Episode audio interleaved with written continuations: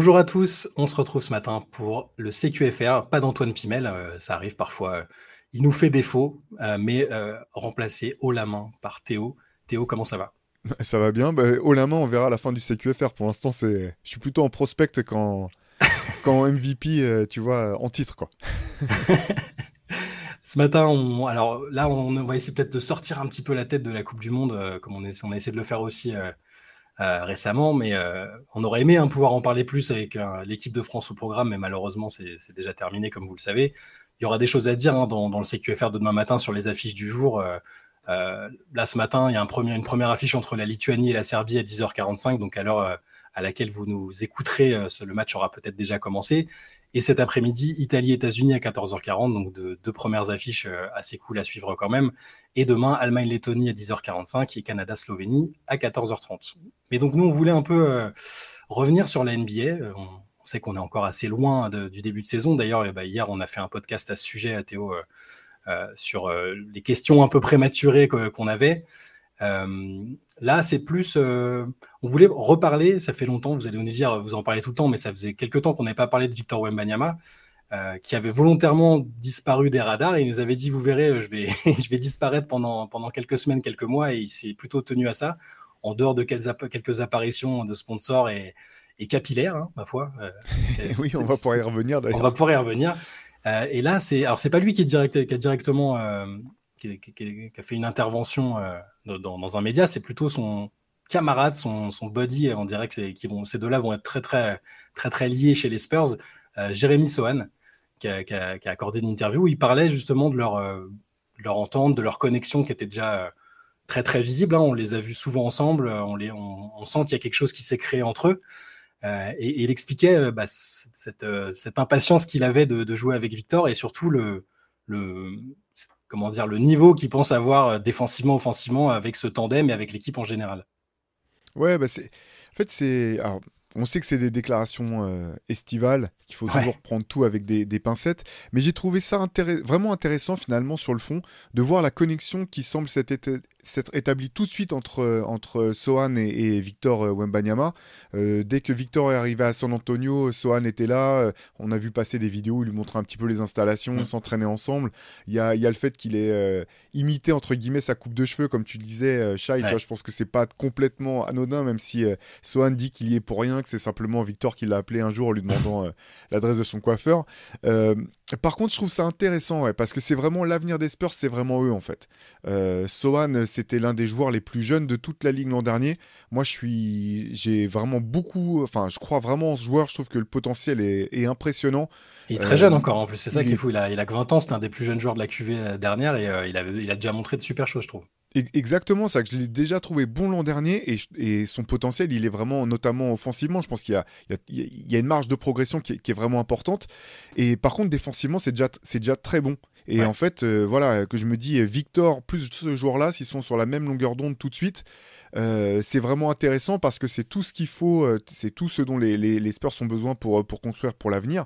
Et ce que j'ai bien aimé dans, dans, voilà, les déclarations de, de Swan qui sont sorties ce week-end, c'est il parle, en fait, il parle tout de suite de, il, inclut tout de suite Victor dans, dans le succès de potentiel ou à venir de, de, San Antonio. Il parle bien sûr de, de la défense, mais il a aussi une phrase dans laquelle il dit ouais, de toute façon, moi je vais tout de suite chercher à le trouver je le trouverai facilement dans le jeu. Euh, et, moi, c'est une des qualités vraiment que j'ai trouvé intéressante pour un joueur aussi jeune que Sohan, c'est sa capacité à créer pour les autres, à créer du jeu. Et là, je, enfin voilà, c'est pour moi, c'est tous les, tout, comment dire, tous les, euh, je trouve plus mes mots, euh, les euh, tout, ce qui, tout ce qui transparaît, tout ce qui, retran, tout, tout, ce qui transpire des, des côtes de Sohan me, me laisse penser qu'il y a déjà une bonne entente qui est en train de se passer, un bon mix qui est en train de se, se faire pour, pour Victor. Et je trouve ça euh, bah, hyper intéressant pour la suite des choses du côté des Spurs. Ouais, bah, je, vais, je, vais, je, vais, je vais lire un peu ce qu'il a dit. C'était donc dans USA Today. Et, donc il dit, et je pense que ce sera effrayant. Défensivement, il sera difficile de marquer contre nous. Nous sommes longs et donc redoutables. Et il dit aussi, offensivement, je vais pouvoir le trouver, comme tu disais, il va le rechercher.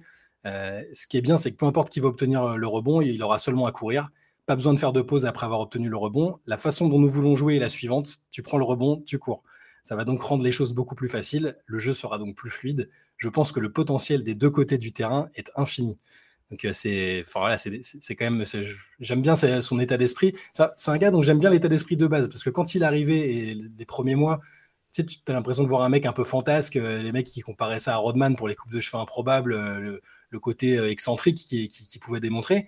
Mais sur le terrain, il est, je le trouve quand même beaucoup moins excentrique parce que c'est un type qui, tu sais, ces fameux lancers francs là, où, tout le monde se moquait un peu, mais c'est-à-dire que c'est un type qui a, qui a, pas peur entre guillemets de, de se taper la honte en, tirant comme ça parce que il sait que ça va le faire progresser, que son pourcentage est meilleur comme ça, et il n'a pas peur de, de, mettre son image en, danger, c'est peut-être un peu fort, mais il n'a pas peur de ça. Et euh, pour tout ce que tu as dit aussi avant, défensivement, je le trouve très avancé. Le côté playmaking est intéressant, il a ça aussi. Hein. Il a de la taille, l'attaque, il, il, peut, progresser dessus, et j'aime sa mentalité. Euh, on avait déjà parlé, on avait déjà fait des news sur cette, euh, cette rencontre qu'il avait faite avec, avec Tony Parker. Il était allé chez Tony Parker il y a quelques mois, hein. c'était en, c'était en cours de saison ou après, je me souviens plus. Non, je crois que c'était au début, de l'été, juste après la saison, hein, il me semble. D'accord, ouais, c'est ça. Et on sentait que Parker l'aimait bien, hein, que c'était pas juste pour le pour, pour dire ouais, je suis euh, je suis un ancien des Spurs, donc euh, quel que soit le joueur qui vient, je vais être sympa. Tu sens qu'il a quand même un, un, soft spot pour pour Sohan. Et, euh, et, il lui a expliqué que bah, leur parcours était pas si différent. Sohan, qui est pour les gens qui savent pas, donc qui est, d'origine polonaise aussi. Enfin, son, je, je, crois que son père est polonais. Et il a grandi en Angleterre. Il a commencé comme gardien, de but de foot dans, dans, dans, son école il a, ce parcours un peu atypique qui est finalement très caractéristique des Spurs, tu sais, qui, arrivent à dénicher ces mecs-là en les prenant un peu plus tard dans la, draft. Et euh, voilà, pour revenir sur cette connexion avec Wembanyama, je la trouve euh, intéressante et très très prometteuse. Au-delà même de ce qu'ils ont déjà en, magasin, parce qu'on parle de ces deux-là, mais ce qu'il y, a, ce qu'il y a aussi chez les Spurs est, est, quand même très très intéressant déjà, même sans ces deux-là. Carrément, est-ce que je voudrais revenir sur ce que tu disais au sujet des lancers francs Je suis totalement d'accord avec toi. Ça fait, c'est, pour moi, c'est la, c'est la marque d'une grande maturité. Mm. Euh, et, de, c'est un mec qui veut bosser, qui veut progresser, parce qu'effectivement, combien il y a de joueurs qui étaient mauvais au lancer franc, à qui on a proposé de changer leur technique Je veux dire, même un mec comme Shaq, en fait, qui a toujours refusé, par exemple, d'essayer de, tirer à la Rick Barry, là, mains, euh, tu sais, le fameux lancer franc à l'ancienne à la cuillère, en, disant cash. Non, je veux, je veux pas avoir l'air d'un imbécile quand je suis sur la ligne des lancers francs. Au bout du compte, tu dis, mais tu fais une croix sur euh, combien de, combien de points en plus pour toi, pour ton équipe, etc. Et donc, donc, moi, je trouve que c'est fort, en fait, pour un jeune joueur comme ça, de se dire, bah c'est pas grave, je vais faire mes lancers francs une main, on peut dire ce qu'on ce qu'on en veut. Et au bout du compte, c'est un mec qui bosse, euh, qui va travailler, t'as raison. Et euh, la connexion avec Tony Parker, il y a, enfin, il y, a des comparaisons bah, sur l'âge en fait. Le fait de, venir, euh, d'être aussi jeune, d'arriver dans une franchise et d'être tout de suite responsabilisé, même si c'est pas la même pression. L'an dernier, enfin, les Spurs c'était à la, l'objectif c'était de choper Wembanyama. Quand Tony Parker est arrivé aux Spurs, c'était déjà de jouer le titre, donc c'est pas tout à fait le, même type de pression, mais Ouais, je pense que c'est vraiment intéressant ce qui est en train de se passer du côté de, San Antonio.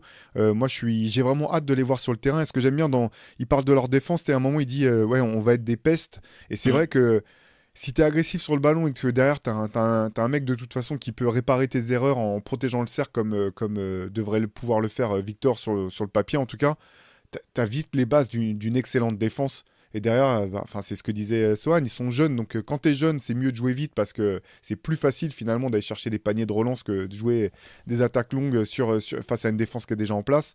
Donc voilà, on sait que San Antonio va pas jouer le titre l'an prochain. On sait que les ambitions seront modérées. Hein. Mm. L'ambition, c'est avant tout de progresser, que ce groupe de jeunes puisse voilà, prendre, prendre corps.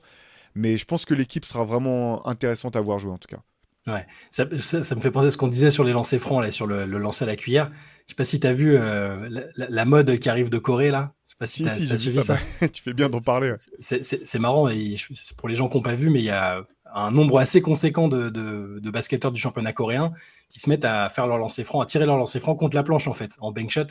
Euh, et il y en a plein qui sont passés à 80% d'adresse sur la ligne, juste avec ça. Donc, euh, et c'est des journalistes américains qui ont relayé ça. Donc je me demande si ça va pas commencer à s'exporter un peu parce que visuellement, c'est bon, c'est pas, pas fou, hein, c'est pas très beau forcément de lancer contre la planche, mais ça reste moins moche que lancer à la cuillère à la Rick Barry.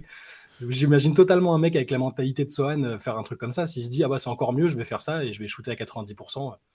Donc, euh, je, vous, je, vous, recommande, il y a une vidéo, on, a, on avait fait une petite news dessus, euh, justement sur cette, sur cette nouvelle tendance, et, visuellement, bah, c'est impressionnant. Les mecs, ils, ils tirent à 80%. Quoi.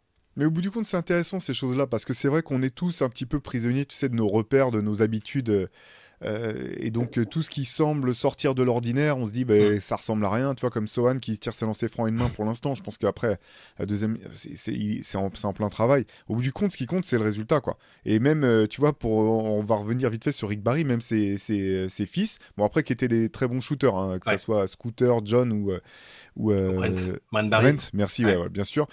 C'était des bons shooters, donc vous n'avez pas besoin forcément de shooter à la cuillère, mais c'est son petit-fils, si je me trompe pas, qui à l'université avait repris, avait repris la technique du. C'est ça, on l'a vu, on l'a vu en 3-3 là au dernier, sur une des étapes du championnat du monde et, et sur le coup j'avais pas vu j'avais pas vu son nom, mais je vois un type shooter comme ça, c'est bizarre. C'est Canyon ou Cannon Barry, j'ai plus son, son, prénom, mais et ouais, il a récupéré l'héritage du grand-père. Tout ce qui compte, c'est d'être efficace hein, au lancer franc. Euh, je, je vais pas en remettre une couche sur, chaque, mais ça me faisait toujours halluciner quand il disait mais je, les, je les mets quand ça compte, je les mets à la fin du match. Mais je lui dis ouais, mais si tu les mets dès le début du match, il n'y a pas besoin que les matchs soient serrés. les matchs auraient été pliés depuis longtemps, tu aurais tourné à 45 points de moyenne, et tout aurait, tout aurait été réglé. Quoi. Mais bon. En, en parlant de lancer franc, est-ce que est-ce que tu as vu ce que nous a... Ouais, tu nous Est-ce que est-ce, que tu as vu ce qu'a dit l'ami euh, André Dremond récemment, euh, qui, pas, qui, lui aurait peut-être pu s'inspirer aussi parfois de, de, techniques peu académiques pour progresser sur la ligne, mais André Drummond qui, qui nous dit qu'il pense mériter sa place au Hall of Fame euh, parce qu'il se considère comme l'un des meilleurs rebondeurs de tous les temps et que pour lui ça justifie je dis ça parce que c'est, tu sais, c'est la, fameuse, tu, disais, c'est la, fameuse période des déclats estivales. Alors Drummond, euh, il est un peu euh, sorti du paysage, mais je pense qu'il désespère pas de retrouver un spot. Et il y a deux déclats comme ça qui, qui sont un peu, euh, pas, amusantes, mais qui sont audacieuses. Drummond qui veut entrer au Hall of Fame. Spoiler alert, il y rentrera pas, je pense. Et Miles Turner qui dit qu'il vise cette année le club des 50, 40, 90. Est-ce que l'une ou l'autre des deux prétentions ou affirmations te semble la plus cocasse? Alors, euh, un peu, les deux sont un peu différentes. Euh, je pense que aucune des deux n'a beaucoup de chances de, se réaliser. on, pourra revenir sur Miles Turner en fait. Euh, dans le cas de Miles Turner, je me dis bon bah si c'est l'objectif, l'objectif qui se fixe, c'est très bien de se fixer des, objectifs hauts. il était très adroit l'an dernier. Mm. À deux points, à trois points, il était vraiment adroit lancer franc, il y a encore du travail parce que passer de, il était à plus de 70, mais pour atteindre les 90% de réussite, c'est quand même un, quand même un, vrai chantier quoi. C'est ça. Là, il est à 54,8 au tir, donc il est dans les clous. 37,3 à 3 points, donc à loin et pas loin à la fois. C'est quand même, il y a un petit gap quand même entre 37 et 40. Et, et, sur la ligne 78,3. Ouais, et pour euh, passer de 78 à 90, c'est quand même un, autre niveau en fait de, régularité. Euh. C'est ça. Donc bon, euh, ça, me semble peu atteignable. Après voilà, c'est dur parce que moi j'ai vu la coach, j'ai pas vu l'intégralité de l'entretien. Hmm. Si c'est l'objectif qui se fixe pour travailler l'été, c'est très bien. Effectivement, c'est un des big men les plus adroits. Donc ça c'est c'est pas c'est pas si fou que ça. C'est juste simplement, je pense qu'il y a quand même peu de chances que ça se produise. Pour Drummond, par contre, c'est compliqué quoi. Drummond, d'autant que j'avais vu passer une quote de lui vraiment intéressante en début de l'été où il parlait à des jeunes et leur disait Regardez-moi, euh, genre il y a, il y a trois ans, euh, j'étais au, j'étais au All-Star Game où je, je sais plus, j'avais un contrat de je sais pas combien. Contrat max, voilà, maintenant je suis un role player, euh, les choses elles changent en, un clin d'œil. donc je m'étais dit, as une grosse marque de, maturité quand même, tu vois, de, reconnaître mm. ce genre de choses, etc. Par contre, pour le Hall of Fame, même si je suis le premier à reconnaître que parfois tu sais pas trop si c'est euh, si le Hall of Fame a encore du sens quand tu vois euh, qui y rentre. Enfin, il y a des moments c'est un peu. Euh, tu dis bon bah si c'est un peu comme la Légion d'honneur quoi. Tu dis bon bah ok. en fait c'est ça. C'est c'est on le donne à tout le monde. Enfin j'exagère avec le tout le monde. Tu mais c'est plus non tout à fait le ce que j'imaginais que c'était. Mm. C'est un truc d'ailleurs que, que j'avais vu Jerry West dire en premier quoi, qui était un peu choqué de voir à quel point finalement c'était facile entre guillemets de rentrer au Hall of Fame. Mais Drummond. Euh, bah, euh, ses prétentions, c'est. Euh, il dit j'ai une moyenne en carrière de 12,7. Lui, c'est vraiment, il insiste sur le rebond, hein, parce que sinon, sur ah les accomplissements collectifs, bah, malheureusement pour lui, avec Détroit, même si c'était pas les pires saisons, c'était pas fou. et après, le reste de sa carrière, les, les, contrats qu'il a eu ici et ailleurs, là, donc là, il est à Chicago, mais ça n'a pas encore et lui, pour lui, il, se considère comme le meilleur rebondeur de tous les temps, mais il, parle de la moyenne. Hein, je crois qu'il a, il a fait des saisons à 15 ou 16 rebonds de moyenne, donc il a, c'est un très bon rebondeur, mais est-ce que ça suffit pour entrer au Hall of Fame? Ça, me paraît quand même. Lui dit J'ai fait une belle carrière, je pense que j'ai une chance d'y entrer, compte tenu de ce que j'ai fait. Je suis assez certain d'être dans le top 20 des pivots, all-time. All-time Top 20 bah, des pivots all-time J'imagine que c'est all-time parce que c'est, et que c'est pas, c'est pas actuel, parce que sinon. mais. Euh, Et je sais pas, là, de tête, je pense que j'en ai, au, j'en ai au moins 15 avant, quoi. Sûr. Ah bah. Donc 20, donc 20, 20 ça, doit, 20, ça doit se trouver ça doit se trouver facilement. Mais bon. J'avais même pas vu, tu vois, qui, qui s'estimait être dans le top 20 des pivots all-time. Bon, bah là. Ça, déclin un peu provoque, sans doute, mais euh, après, il le pense peut-être vraiment. Hein. Lui, dans sa conception du pivot, euh, il pense pivot à l'ancienne. Euh, non, mais même là. je dis non, ça, non, mais il n'y a pas, y a, attends, a pas un scénario dans lequel Drummond il est dans le top 20 des, des meilleurs pivots de tous les temps. C'est un, un, truc de, un truc de malade. Je veux dire, si tu reprends, euh, je sais pas, tu prends euh, les Celtics et les Lakers, on en ont déjà 20 sans doute euh, dans, leur histoire qui sont au-dessus de, de, Drummond pour prendre que ces, ces deux clubs-là, quoi. C'est un truc de coup, malade. Du coup, ça veut dire que j'imagine qu'il pense qu'il aurait dû être dans les 75 meilleurs pivots all-time, jouer à meilleur joueur all-time de la NBA. Il n'y a, même pas Dwight Howard, mais bon. Bah voilà, donc bon, bref. Non, c'est compli compliqué. Après, tu sais pas, c'est dur, tu sais le comment dire, je suis partagé. Parfois, je me dis, bon, bah, c'est normal, tu vois, tu poses la question comme quand Curry dit, ouais, je, suis, je, je me considère comme étant le meilleur mm. meneur de tous les temps. Tu sens qu'il le dit, tu sens qu'il le, bah, qu'il le pense certainement un petit peu, mais tu sens aussi qu'il y a cette espèce de culture un peu américaine de dire, bon, bah, il faut que je le dise. Après tout, euh, c'est le truc de, tu euh, d'avoir confiance en soi, de projeter euh, sa confiance, cette espèce de voilà truc qui est quand même très très du, de la culture américaine. Euh, qui, a ses, avantages et, ses, limites. Mais, mais là, là, pour Drummond, là, quand même, c'est un peu. Si c'est au, si au premier degré, si s'il est sérieux, tu dis, bon, bah, c'est dur, hein, mais c'est basket, Basketball Reference, je crois tu sais, qu'elle a, son truc de probabilité d'entrée au Hall of Fame. Ah oui, oui, oui, exact. Je, crois, je, crois, je suis même pas sûr. André Drummond est à 1,91%. Voilà. J'étais en train de regarder en même temps en t'écoutant. Et... Pas mal. 1,91, donc c'est-à-dire qu'il est derrière des joueurs comme, euh, je suis en train de voir, bon, bah, Bradley Bill, euh, Marc Gasol, Paul, Paul Millsap. Voilà, bon, partir de là, je pense que c'est quand même compliqué. Hein.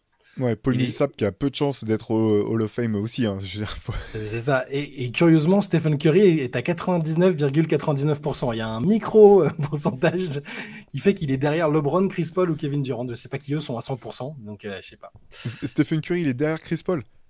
Sur le, sur le chance de rentrer voilà, au film, sachant qu'ils sont tous les deux. Hein, c'est ça, leur espèce d'algorithme. Euh, il y a un truc qui doit faire, je sais pas le nombre de saisons, euh, je sais pas, il y a un truc, c'est pas tout n'est pas expliqué, mais euh, il y a bon James Harden, Westbrook, Dwight Howard, voilà. Après les autres, Kyrie 83. Il y, a des cas qui sont plus épineux qu'André Drummond quand même. Hein. Tu vois, bon, typique, bon, Kyrie sur la renommée, il y sera. Je, je disais Kyrie, mais Kyrie est devant que Leonard par exemple. C'est bref, je pense qu'on consacre. Je vais pas ouvrir le dossier Kairi parce qu'après on se fait, on se fait, on, se fait traiter de, de haters euh, dans tous les sens. mais un jour, ce serait intéressant de faire peut-être un podcast sur ces, justement sur les joueurs euh, en activité, qu'on, sur les dossiers les plus épineux, tu vois. Je pensais, euh, on en parlait l'autre jour, mais je pensais à, tu vois, Rajon Rondo par exemple. C'est, c'est-à-dire que c'est un mec qui a quand même, il, a, il, a, gagné le titre avec les Celtics sur une équipe un peu emblématique. il a regagné avec les Lakers après. au niveau des stats, il est quand même pas mal, mais c'était pas la superstar de sa génération. Donc c'est toujours intéressant typiquement, c'est le genre de cas que je pense qu'on pourrait évoquer un jour dans un podcast euh, sur des sur les cas épineux comme ça. Bah oui, non, euh, carrément, carrément. En tout cas, André André Drummond ne sera pas un cas épineux, ça, je peux te le garantir tout de suite.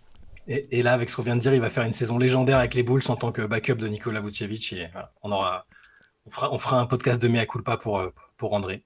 Ah bah c'est ça. S'il tourne à 20 et 20 sur la saison et que les Bulls sont champions, je pense qu'il devrait remonter un petit peu dans son pourcentage de chance de basketball référence d'être Hall of Fame. 2%. 2%. c'est ça. Bon, on va rester là pour aujourd'hui. Donc, comme je disais tout à l'heure, on pourrait suivre, euh, on pourrait nous lire sur Basket Session sur les résumés des matchs de, la journée et de, et de, demain. Et de toute façon, on en reparlera dans le CQFR.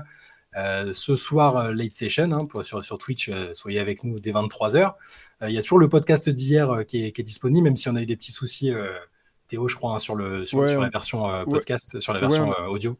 On a eu des petits soucis techniques, donc déjà on s'excuse, on l'a posté plus tard que, d'habitude, il était posté vers 20h ou quelque chose comme ça, et puis effectivement il y a un fichier qui était tronqué sur, euh, sur les plateformes audio, mais là il est, euh, voilà, il est, il est intégral. Si vous l'avez raté hier ou que vous avez été euh, frustré de devoir vous arrêter à une vingtaine de minutes hier, là il est en intégralité depuis ce matin. Voilà, on s'excuse encore pour ces, pour ces petits problèmes techniques. Il est toujours, il est toujours d'actu, hein, évidemment, c'est les podcasts longs, donc qui, qui, ont une durée de vie plus importante, on parle des questions un peu prématurées qu'on s'est posées avec, avec Antoine et Théo. Donc euh, n'hésitez pas à y aller sur la chaîne YouTube. Et puis euh, on se retrouve, euh, comme je disais tout à l'heure, ce soir sur la Light Session et demain matin dans le CQFR comme d'habitude. Bonne journée à tous. Salut à tous.